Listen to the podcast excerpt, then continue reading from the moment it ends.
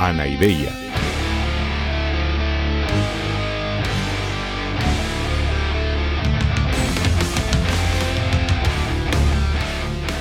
Podcast cínico de divulgación filosófica.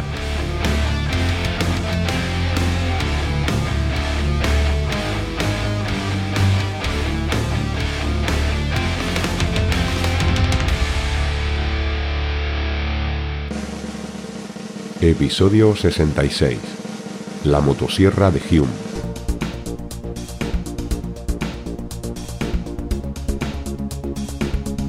En el menú de hoy os traigo los siguientes platitos. Empezaremos hablando de quién era David Hume, de su obra y de las relaciones que tuvo con otros pensadores importantes. Seguiremos hablando de cuál fue su enfoque del empirismo, Veremos su clasificación entre los distintos tipos de percepciones, en concreto las impresiones y las ideas. A partir de esto veremos cuál era el principio de la copia, o como lo llamo yo, la motosierra de Hume. Y finalmente veremos cómo aplica esta motosierra a los conceptos de Dios, de sustancia y de causalidad. Así que, como decía David Hume, vayamos por partes.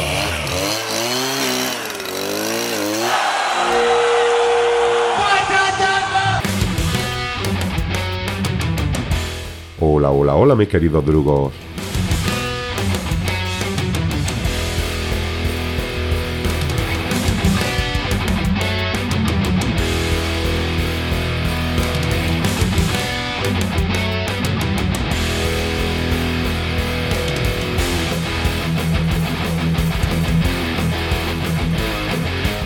En este episodio vamos a adentrarnos por fin en el pensamiento del último y yo diría que el más grande de todos los empiristas modernos. Como Berkeley, Hume llevó los presupuestos del empirismo pues a sus límites, pero de una manera que ya veréis mucho menos, digamos, alucinógena que Berkeley.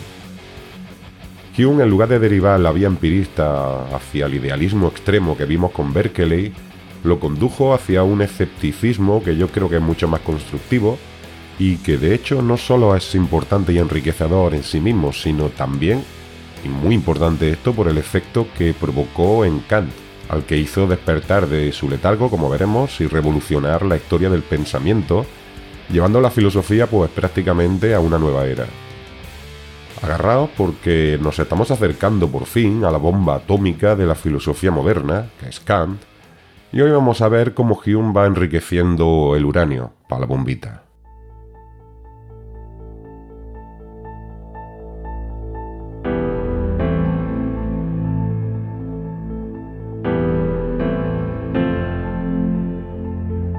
Bueno, David Hume fue un filósofo escocés, que digamos muy escocés y mucho escocés, tanto en sentido literal como en el sentido tópico. Porque por un lado es considerado prácticamente un héroe nacional en Escocia y uno de los hijos más célebres de, de Edimburgo, donde hay auténtica reverencia. Si conocéis la ciudad, veréis estatuas y monumentos de él por todos lados. Pero es que además también encaja bastante bien en el estereotipo del escocés golfo, y además muy sarcástico. David Hume nació en 1711, o sea que coincidió con Berkeley siendo unos 26 años más joven que este, aunque podríamos en realidad considerarlo pues prácticamente de la siguiente generación, porque de hecho el mismo año de 1734 en el que Hume publicó su primera obra importante, el Tratado de la Naturaleza Humana, coincidió con el nombramiento de Berkeley como obispo, y a partir de ese momento Berkeley ya se había centrado en su labor pastoral dejando la filosofía pues en un segundo plano. Se formó en la Universidad de Edimburgo y después en la de Oxford. Y sí, de nuevo un empirista formado en Oxford, que yo no sé qué tendrá el vino de Oxford porque parece que te hace empirista. Pues como ya hemos visto, pues por allí pasaron pues Guillermo de Ockham, los dos Bacon, es decir, Francis Bacon y Roger Bacon anteriormente, Pasaron Thomas Hobbes, pasó John Locke y hasta coincidió que se murió allí Berkeley, aunque no se formó en esa universidad. En fin, sea como sea, también hay que tener en cuenta que ya de mayor se formó en Francia, estuvo viviendo en Francia un tiempo y estuvo estudiando, estuvo formándose o especializándose en la Universidad de La Flèche, que era recordar el mismo centro de estudios de los jesuitas, donde ya vimos que se había formado Descartes un siglo antes. Y bueno, además de Descartes, no hemos hablado de Pascal, pero también pasó por allí. Además, allí en Francia tuvo muchos contactos con los intelectuales más importantes de la época, como por ejemplo con Diderot, con D'Alembert, e incluso parece que tuvo correspondencia con el gran, grandísimo Voltaire. Y bueno, y después en Reino Unido también tuvo contactos con, por ejemplo, con Adam Smith o con Rousseau, que aunque era francés, no parece que no coincidió con él en Francia, pero Rousseau estuvo de viaje por Inglaterra y se hicieron amigos y tuvieron una, una gran amistad y también muy polémica. Quizá algún día os hablo un poco de ella. Y en fin, que en esta época de la Ilustración fue un periodo de gran intercambio, intercambio cultural, filosófico, a nivel internacional. Y aunque bueno, Hume no es exactamente un ilustrado, después vamos a comentarlo, pues sí que de, de alguna manera participó de lleno en este ambiente de la ilustración.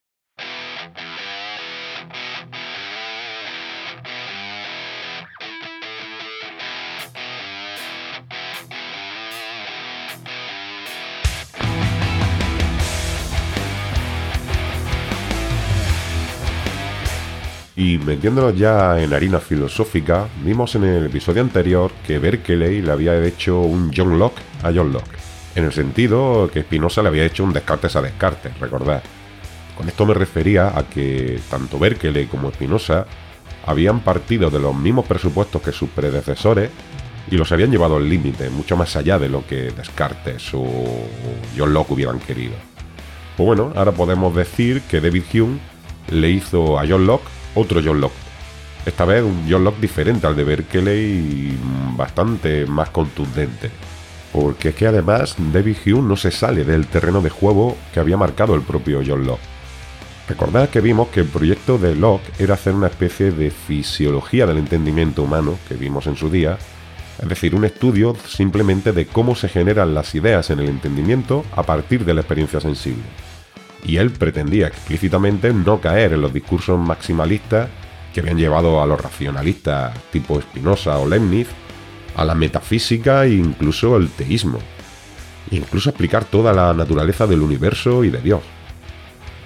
Justamente Berkeley, piensa David Hume, había caído otra vez en esa misma trampa. Al radicalizar el discurso empirista de Locke, finalmente pues acabó hablando de metafísica sobre la constitución de la propia realidad y sobre Dios. Y por eso digo que el John Locke que David Hume le hizo a John Locke, yo creo que es mucho más contundente porque no se remite justamente al ámbito de la metafísica ni de la realidad, sino que se queda, ya digo, en el terreno de juego que había marcado Locke, en el estudio simplemente del proceso de generación del conocimiento y de también de establecer cuáles son los límites del conocimiento lícito. Ya digo, sin caer en ningún momento en la metafísica. Porque es que de hecho, y eso lo vamos a ver ahora mismo, no solo es que no caiga en la metafísica, sino que además se puede considerar que es la gran impugnación del discurso metafísico mm, que a la más grande que había habido hasta ahora.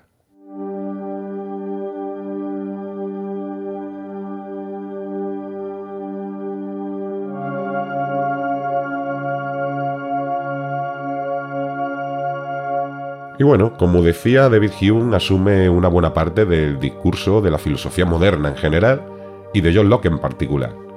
Es decir, que asume el discurso del idealismo subjetivo que todos aceptaban ya desde Descartes, y además hace suya la negación del innatismo que de John Locke, estando totalmente de acuerdo, pues en que la mente es como una hoja en blanco sobre la que va escribiendo la experiencia y que por tanto no hay nada en la conciencia que no haya entrado por los sentidos, y es decir, que no hay ideas innatas ni principios innatos, sino que todo viene de la, percepción.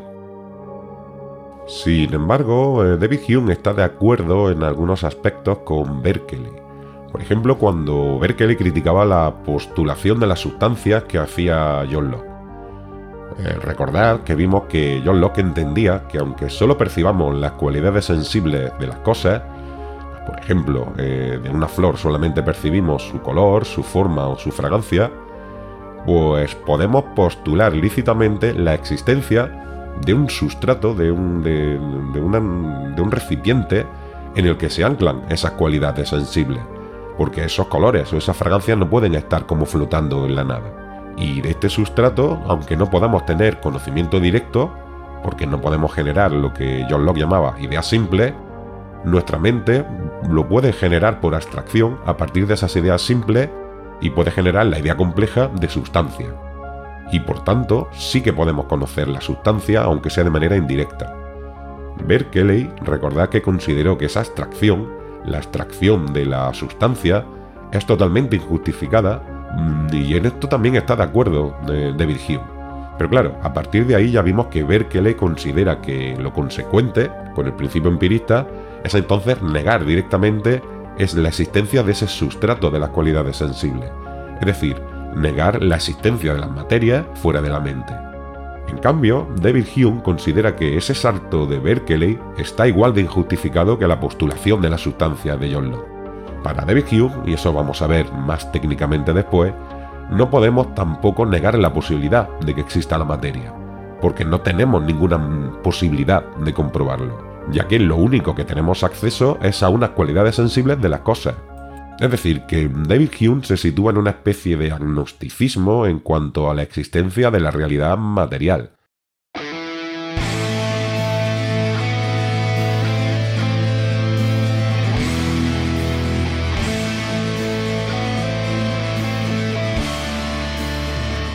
De hecho, un misterio es el mundo, joven Padawan.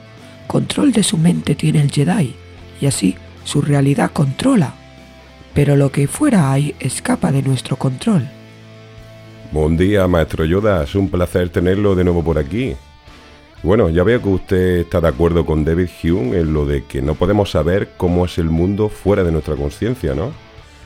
Para Hume la realidad objetiva queda fuera de nuestro alcance y por eso él renuncia a intentar decir nada sobre ella. Y también por eso, en coherencia con el principio empirista, como decía ella antes, pues se limitó simplemente a estudiar cómo funciona el entendimiento a la hora de conocer y establecer sus límites. Y para ello propuso un nuevo esquema de los contenidos de la mente, pues diferente al de John Locke, porque Hume consideró que la distinción entre ideas simples y complejas que hacía Locke es injustificada y además problemática, porque las ideas complejas suponen un salto al vacío al postular ideas como la de sustancia, que finalmente pues la abocan de nuevo pues otra vez a lo que no quería, a la metafísica. Y en lugar de eso, David Hume llama percepciones a todos los contenidos mentales, porque de una manera u otra todo entra por la vía de eso, de la percepción. Correcta apreciación. De la percepción, todo lo que hay en la mente procede, pero no solo lo que ahora percibes, mi joven Padawan, el conocimiento, percepciones del pasado son. Mmm, gran verdad es esta. Ah, pues mire, justamente esa es la distinción entre percepciones que proponía David Hume, maestro. En primer lugar, llama percepciones fuertes o impresiones a lo que estamos percibiendo en el momento, es decir, al registro perceptivo, digamos, en directo que estamos eh, sintiendo en cada momento. Por ejemplo, yo ahora mismo estoy teniendo impresión de un micrófono, de una pantalla del ordenador y también la de hambre que se manifiesta en mi estómago. Y luego, Hume, en segundo lugar, habla de percepciones débiles o ideas, que son impresiones del pasado que se han quedado almacenadas en la memoria. Por ejemplo, yo en algún momento he tenido la impresión, es decir, la percepción en directo de una puesta de sol, y por eso yo tengo la idea de puesta de sol o la de saciedad, la de estar jartico de comer. Pero son percepciones mucho más débiles que la que estoy sintiendo ahora de hambre, por ejemplo. Es decir, que la intensidad de una puesta de sol en directo, pues no tiene evidentemente comparación con la de su recuerdo. Y en cambio, las impresiones son muy efímeras, solamente duran el tiempo en que estamos viviendo esa experiencia en concreto, mientras que las ideas pues son mucho más duraderas o incluso permanentes. Por ejemplo, yo puedo recordar perfectamente pues una excelente cena que disfruté en Bali hace unos por lo menos ya 15 años en una playa paradisiaca mientras además se ponía el sol. Pero claro, esas percepciones del pasado, es decir, esas ideas, pues son incomparablemente más pobres que las impresiones que tuve aquella tarde en la playa de Jimbarán. Correcto, Padawan. Dos vidas tenemos, la que vivimos y la que recordamos. La fuerza en lo que vivimos se manifiesta, la sabiduría en lo que recordamos. el Jedi recorrer el camino de la experiencia hacia la sabiduría debe, ahora partir debo, sobre Hume y sobre su camino a la sabiduría, paralelo a la vía del Jedi, meditar deseo. Que la fuerza te acompañe. Adeu, sea mestra, que vaya y ve la meditación.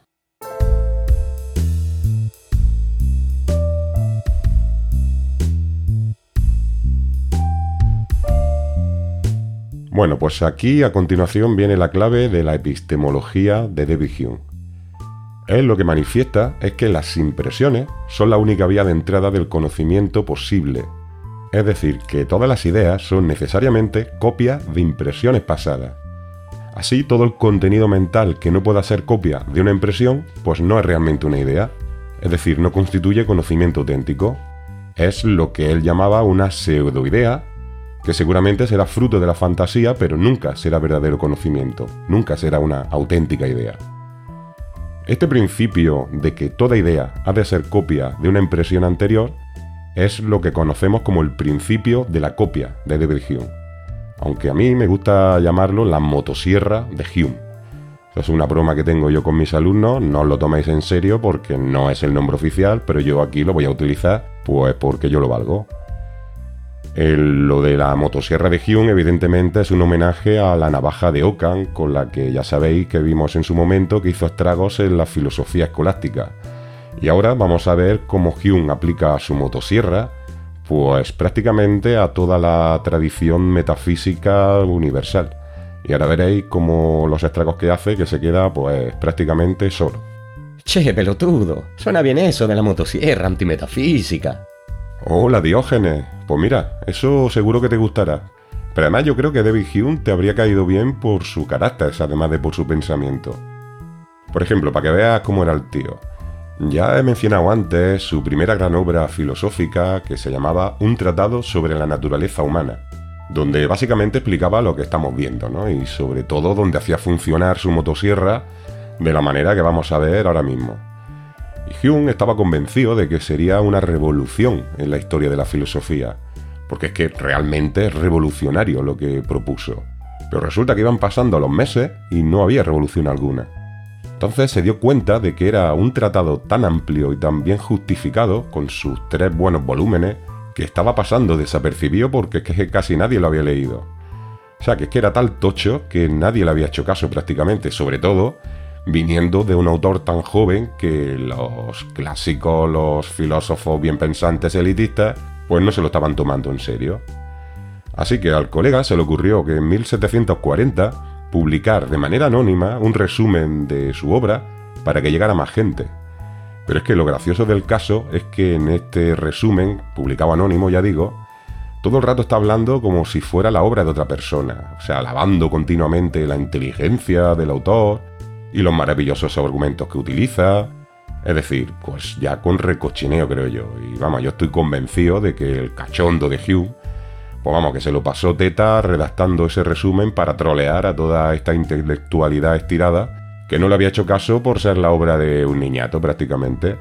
Y bueno, lo cierto es que la estrategia funcionó, porque este resumen, el abstract del, del, del tratado, esto sí que se hizo popular entre los intelectuales y empezó a tener un impacto importante y a partir de ahí pues la gente empezó a leer el tratado completo. Grande el pibe troleando a los chamulleros elitistas. ¿Y qué decía? ¿Qué destrozos hizo con esa motosierra que dijiste?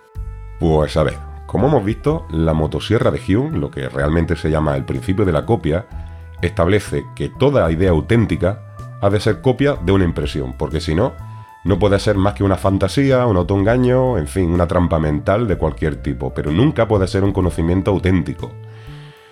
Así, empieza a aplicar este principio a diferentes conceptos propios de la tradición metafísica.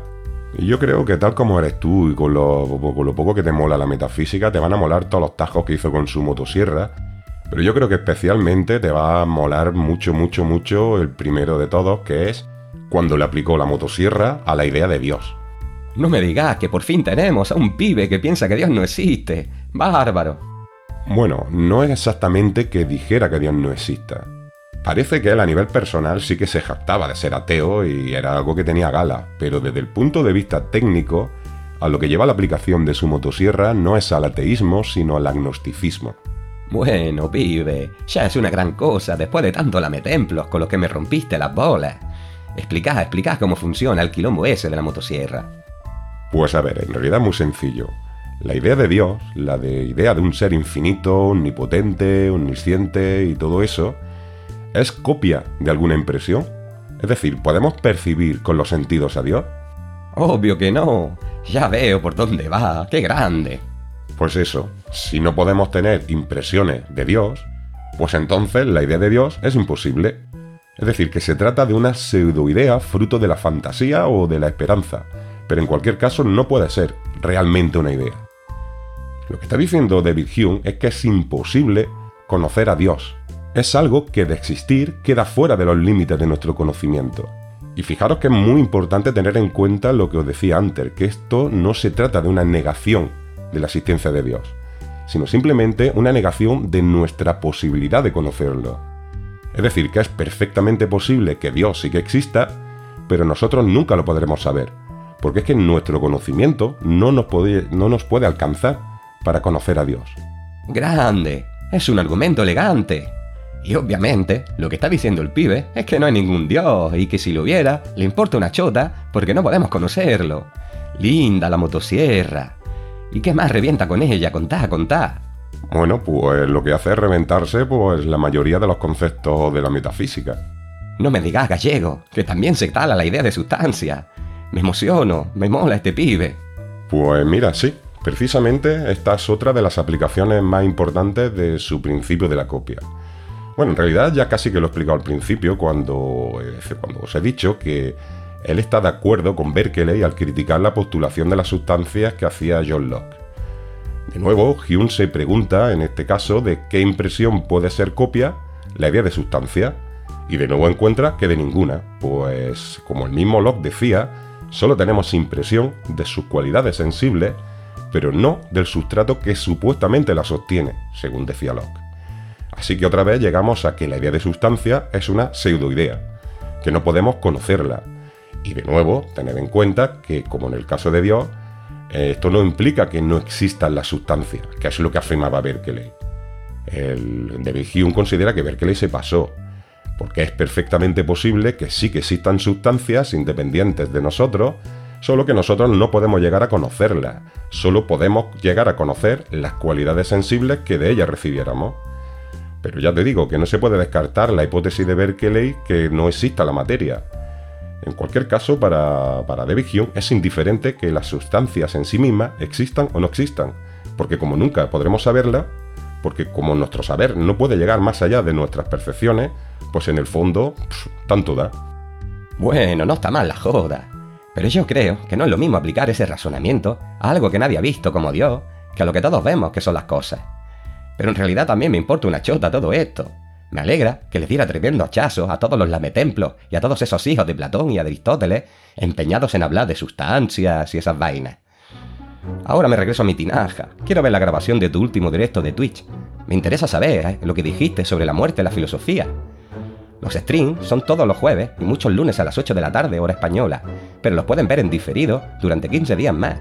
Tenéis todas estas vainas en el canal de Twitch Anidea barra baja podcast. Y si podéis suscribiros, ayudaréis a este gallego. Si tenéis Prime Video no os costará nada. Y también os recomiendo que hagáis una suscripción de pago en el podcast, en iVoox o en la plataforma de micromecenazgo Coffee, con lo que podréis acceder también al contenido extra. Y además, en Coffee podéis invitarme a una cerveza puntualmente si no queréis suscribiros. Tenéis el enlace en la descripción de este audio. Y también podéis visitar el TikTok y el Instagram y todas esas mierdas que le gusta a este gallego. Todo ello con el usuario Anaideia FM. Ahora sí, me voy a la tinaja. Sayonara, baby. Adeus ya, Diógenes.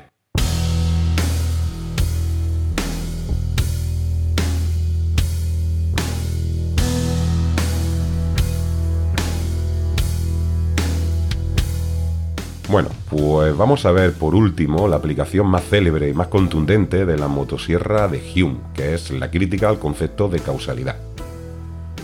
Hume hace notar que cuando vemos un proceso de causa y efecto, normalmente asumimos que hay una conexión interna entre ambas cosas, pero en realidad, si os fijáis, solo estamos viendo la coincidencia en el espacio y en el tiempo de esa causa y ese efecto. Es decir, que solo tenemos impresiones de dos fenómenos concurrentes, pero no de la conexión entre ellos. Por ejemplo, si estamos jugando al billar y vemos que una bola en movimiento impacta con otra en reposo, pues vemos que la primera se para y la segunda empieza a moverse. El movimiento de la primera sería la causa y el movimiento de la segunda pues sería eso, el efecto. Pero en realidad se trata de dos impresiones independientes.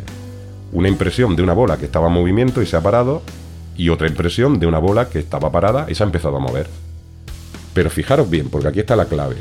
De lo que no tenemos impresión es de esa conexión entre un movimiento y el otro.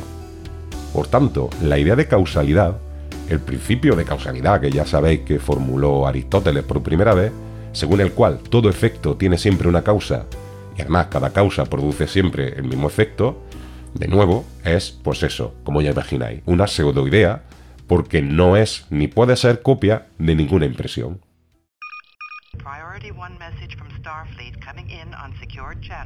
Ay, mira, ya tenemos llamada de la Enterprise. La verdad es que ya me la estaba esperando porque esta impugnación de la causalidad, si os fijáis, implica la negación de cualquier ciencia posible. Y claro, al señor Spock no le va a hacer ni gracia esto. Solicito permiso para hablar. Sí, sí, claro, permiso concedido. Justamente iba a decir eso. Cualquier ciencia consiste precisamente en el estudio de las conexiones causales que regulan un cierto ámbito de la realidad. Negando la validez del principio de causalidad, está negando también la validez de toda ciencia. Pues sí, señor Spock, eso es exactamente lo que se deriva del análisis de David Hume.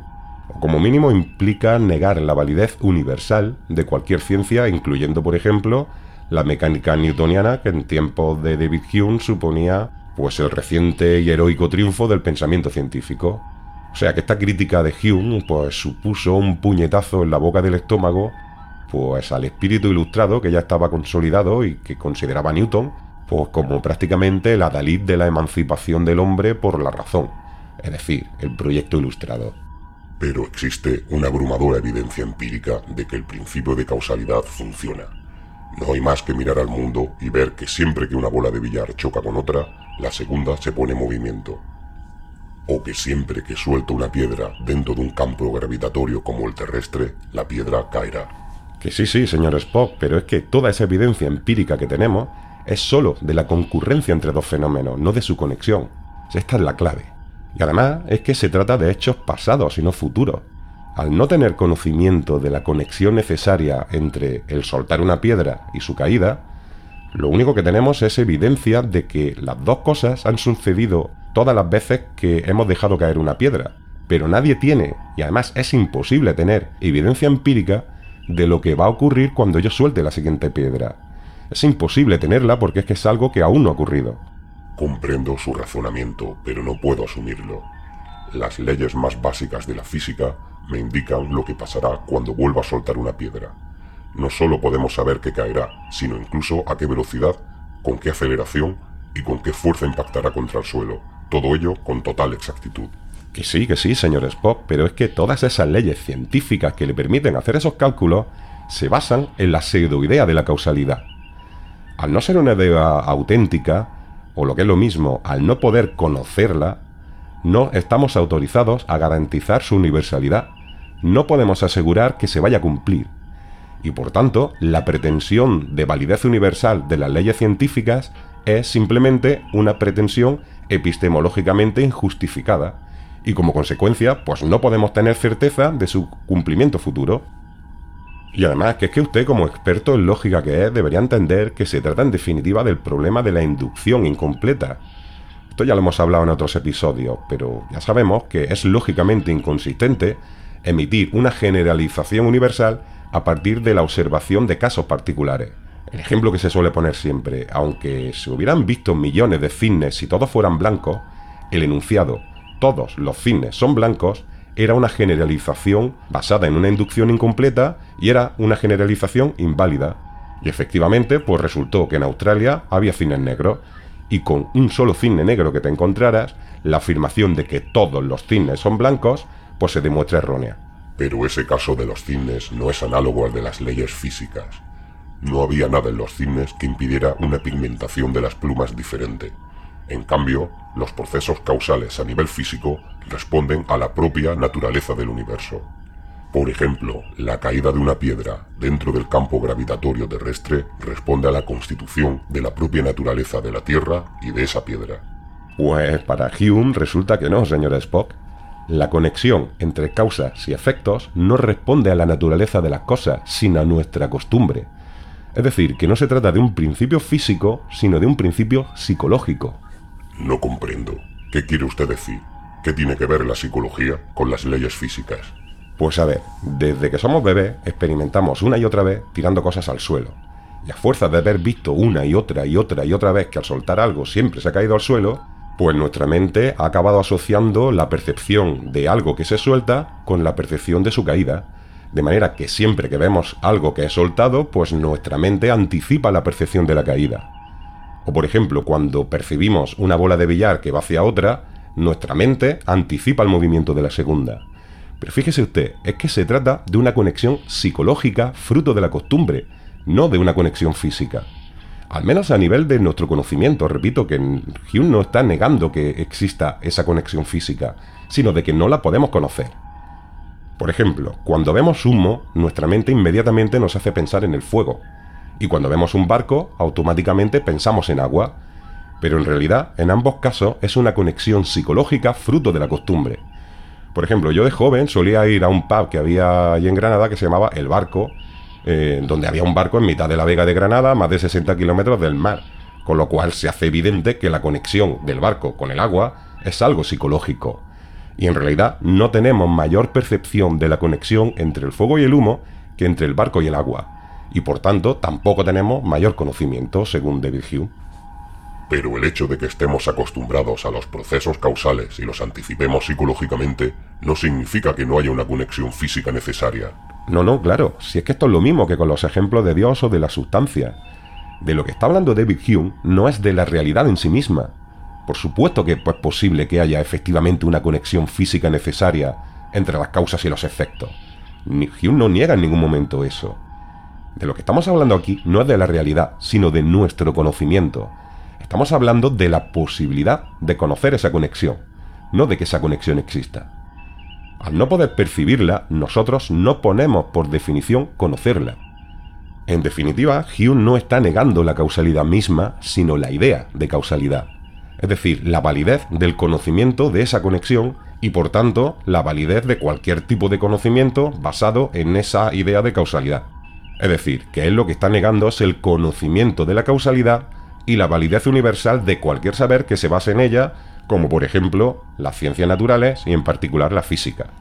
Comprendo, entiendo el sentido y la racionalidad de su planteamiento, pero al mismo tiempo no puedo admitir racionalmente que la ciencia no pueda ser un conocimiento válido. Me estoy empezando a encontrar mal.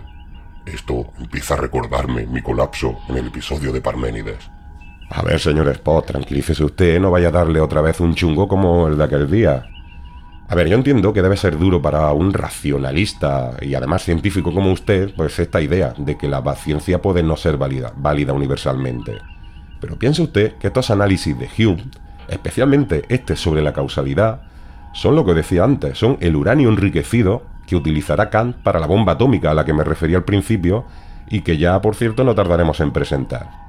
Tranquilícese usted y piense que fue precisamente leer a Hume lo que provocó en Kant su revolución. Y estoy convencido de que será un planteamiento de su agrado, señor Spock. Estoy súper convencido de que le va a molar mucho. Así que piense usted en todo esto como un desafío que hizo avanzar de manera decidida la filosofía. Eh, como por cierto también pasó ya en la antigua Grecia con el desafío de Parménides. Normalmente los grandes avances suelen responder a, pues eso, a los grandes desafíos en la filosofía y en la vida general e incluso en la vida personal de, de todo ser humano. De acuerdo, me tranquiliza escuchar eso. Realmente ya tenía ganas de conocer el pensamiento de Kant por el prestigio que tiene como pensador, pero con lo que me acaba de decir lo siento como una necesidad. Pues sí, ya queda poco, señor Spock, pero antes tenemos que acabar con la exposición del pensamiento de David Hume que como verá, pues aún tiene cosas muy valiosas que tengo que explicar. Eso ya será en el próximo episodio y por el momento, pues solo me queda agradecer que estéis ahí y el cariño y apoyo que recibo de vosotros y vosotras, pues a través de los comentarios del podcast, de las redes sociales, e incluso cuando me paráis por la calle para saludarme y agradecerme los contenidos. Cosa por cierto que os invito a que hagáis sin pudor porque me encanta saludaros cuando se da la circunstancia. Simplemente si no es un momento y no os hago mucho caso, a lo mejor que estoy con otra historia, pero me encanta que me saludéis. Y bueno, ahora sí, me despido de todas y todos, así que con esto y un bizcocho, hasta el próximo día a las 8. Cuando me muera, echadme los perros. Ya estoy acostumbrado.